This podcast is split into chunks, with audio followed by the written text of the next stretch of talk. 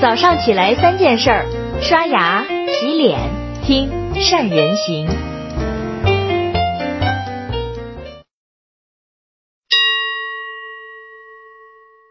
各位朋友们，新年好！今天呢是二零二一年第一篇的宋子说。新的一年，很多人呢都认为是理财投资觉醒的元年。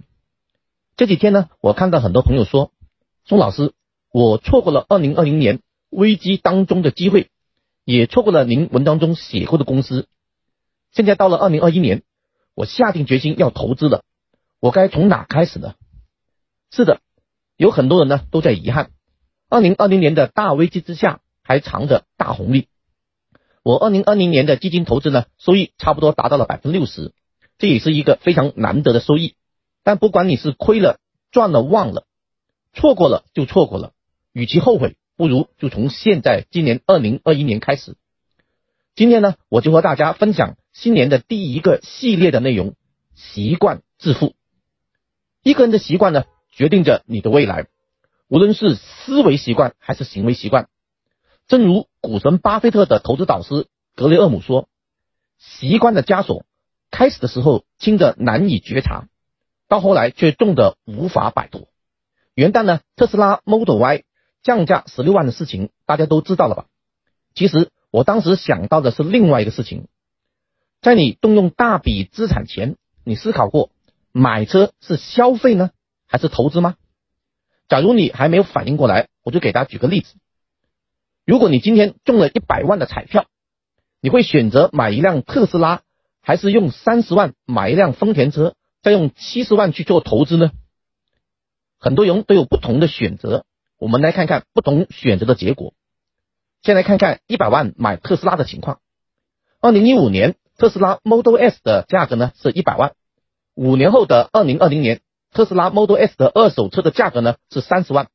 因为呢，新能源车的贬值率呢要多于汽油车百分之二十，你的资产呢减值了有七十万，资产的总值呢只剩下了三十万。我们再看一下，花三十万买丰田的汉兰达的 SUV，七十万去做投资情况。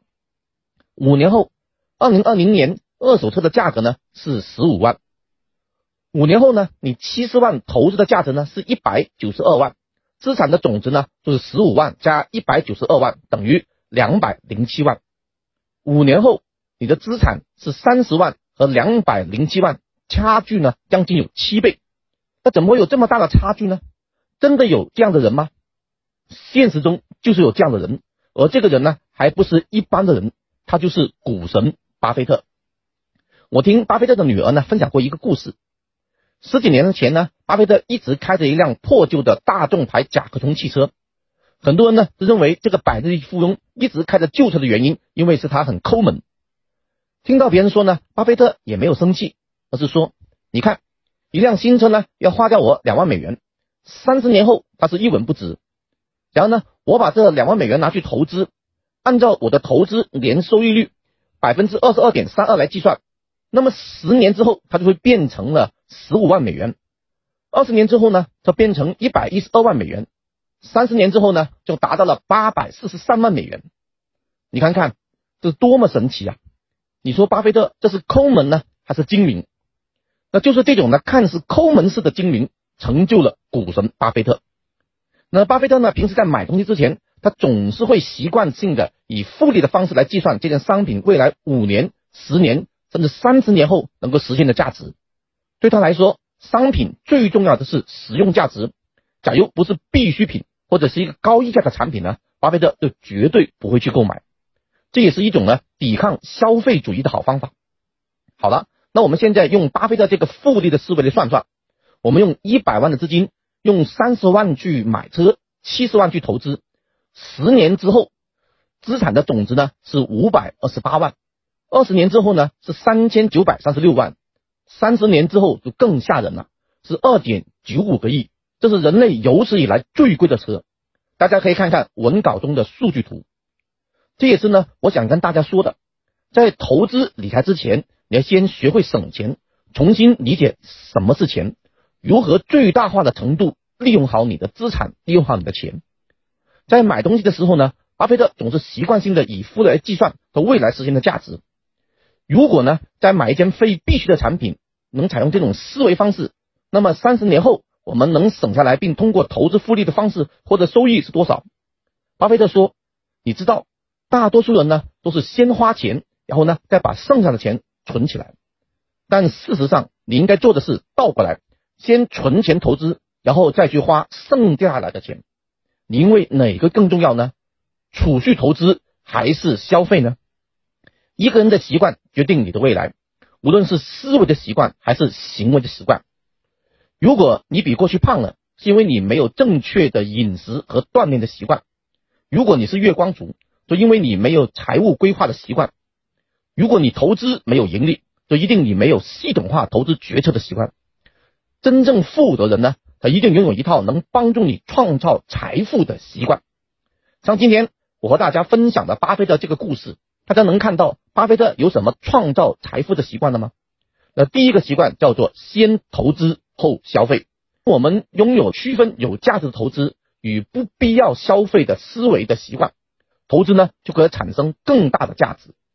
但如果你在买一件可有可无的衣服或者高溢价的消费品的时候，你就要思考真正的需要是什么，还是因为面子呢？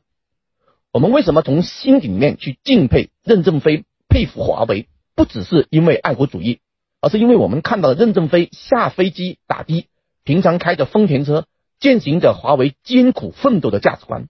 正如任正非所说，不在非战略性的机会消耗战略性的资源。我十几年前呢，也曾犯过这样的错。奔驰、宝马的豪车，劳力士的手表。假如我省下这上百万去做投资，买当时深圳的房子，那该多香啊！第二个习惯叫做复利思维。大笔资产的支出之前呢，用复利思维的方式计算钱的价值。预估你十年、二十年用这笔钱通过复利投资收益会是多少？一旦拥有这种思维呢，也就习惯自己的消费是在投资，同时呢，放大了你冲动消费的痛苦，增加了你投资的快乐。那第三个习惯呢，叫长期主义。长期主义呢，就通过未来长期的角度思考当下做任何一个决定是不是对未来产生不良的影响。我们从五年、十年、三十年的角度去思考。就能立足长远，不为短期的利益所诱惑，做出呢有损长期价值的事情。那这个角度呢，对于三十岁以下的投资者可能呢没有多少感觉，因为呢他二十四岁才读完大学，才接触了财富的第一个十年，没有多少时间，的确没有多少的感觉。但是对于三十五岁的朋友来说，回想一下自己十年前的某笔大的消费，就会思考是否值得。王阳明说。知行合一，有了思维的习惯，不去用行动落地，那只是思想的巨人，行动的矮子。马上行动好过一动不动。那我给大家呢两个计划，第一个盘点资产。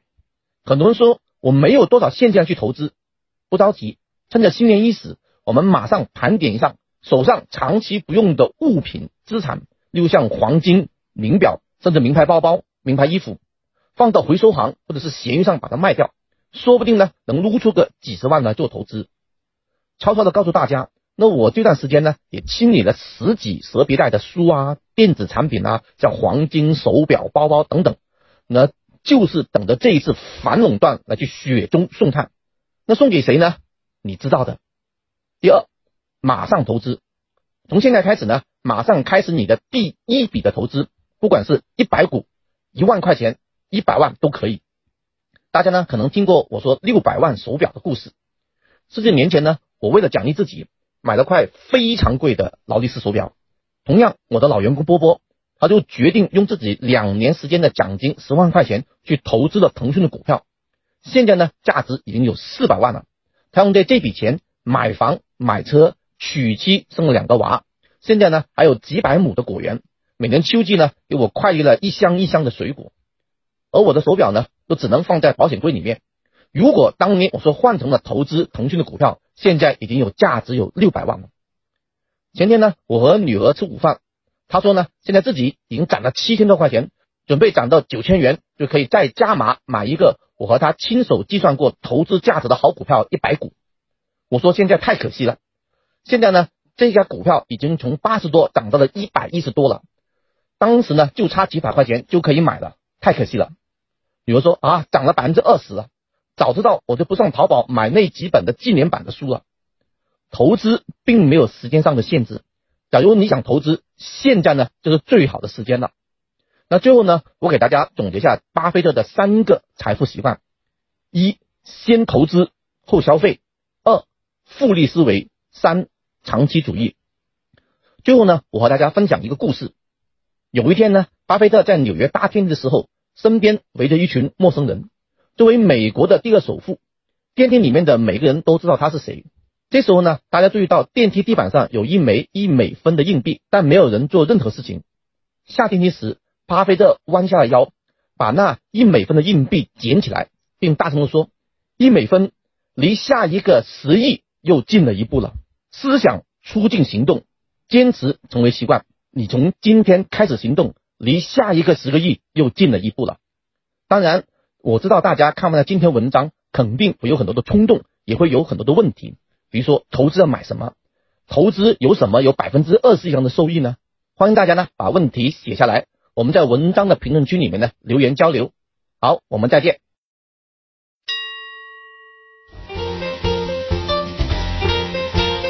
关注善人行微信公众号，每天早上六点三十分，咱们不听不散。